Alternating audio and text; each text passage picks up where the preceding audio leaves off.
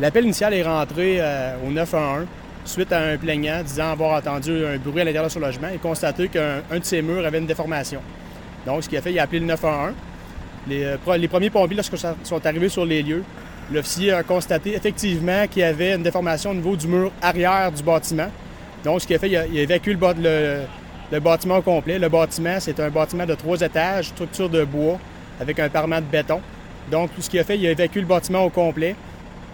Et euh, suite à ça, ils ont fait un périmètre d'exclusion à l'arrière, c'est-à-dire que les gens n'ont pas accès À la cour arrière. à la cour arrière, même à la ils n'ont pas accès. Stationnement. Pas besoin de sécurité. Exactement.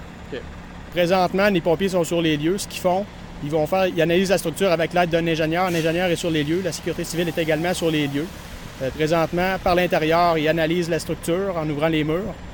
Puis, euh, au moment où on se parle, quatre, quatre personnes, quatre, pas quatre personnes, 11 personnes, c'est-à-dire quatre logements, ils vont être relocalisés par la Croix-Rouge pour un minimum de trois jours, c'est-à-dire 72 heures. Quand on dit quatre logements, moi j'en compte 8 total tout. C'est-tu que les logements du bas sont, euh, sont sécuritaires, donc les gens peuvent réintégrer? C'est les logements vraiment là, du côté arrière du bâtiment qui vont être, relo- qui vont être relocalisés.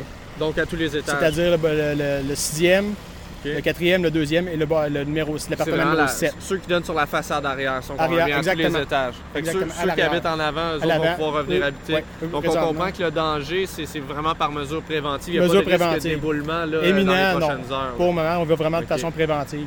Euh, L'appel est entré vers quelle heure à peu près? 10h30 ce matin. Puis, euh, tu sais, j'imagine que vous faites un peu euh, d'enquête là-dessus, mais est-ce que vous avez déjà des hypothèses potentielles? Ça peut être un défaut dans la structure, les conditions climatiques, il y a eu beaucoup de neige, un poids, le poids de la neige sur le toit? Exactement. Comme vous venez, de dire, ça peut être plusieurs facteurs. Ça peut être de la neige, ça peut être une infiltration d'eau à l'intérieur. Qu'on sait qu'avec l'hiver, l'eau, ça, ça, ça gèle, ça peut gonfler.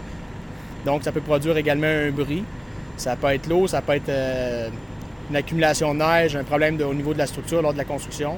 Donc, c'est pour ça que l'ingénieur est présentement sur les lieux pour vraiment euh, analyser le bâtiment.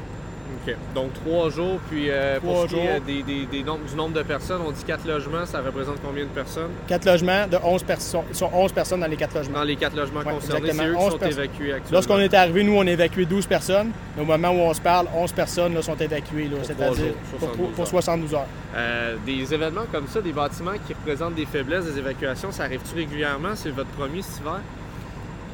Ça, Sans, sans- sans y aller de chiffres officiels, là, mais par habitude, euh, ça vous est déjà arrivé de débarquer pour des situations comme ça récemment?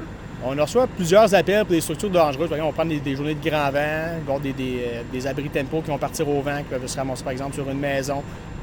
Donc, on est appelé pour plusieurs, plusieurs structures dangereuses là, au courant de, au courant de l'année. Mais c'est sûr, lorsqu'on a un événement du genre, on prendra... euh, on va tout prendre les mesures nécessaires pour s'assurer que c'est sécuritaire pour les gens. C'est pourquoi que l'événement d'aujourd'hui, oui, ça a commencé à 10h30 ce matin, mais on, on va être sûr que tout est correct. Là. Fait qu'on limite pas les efforts de ce côté-là.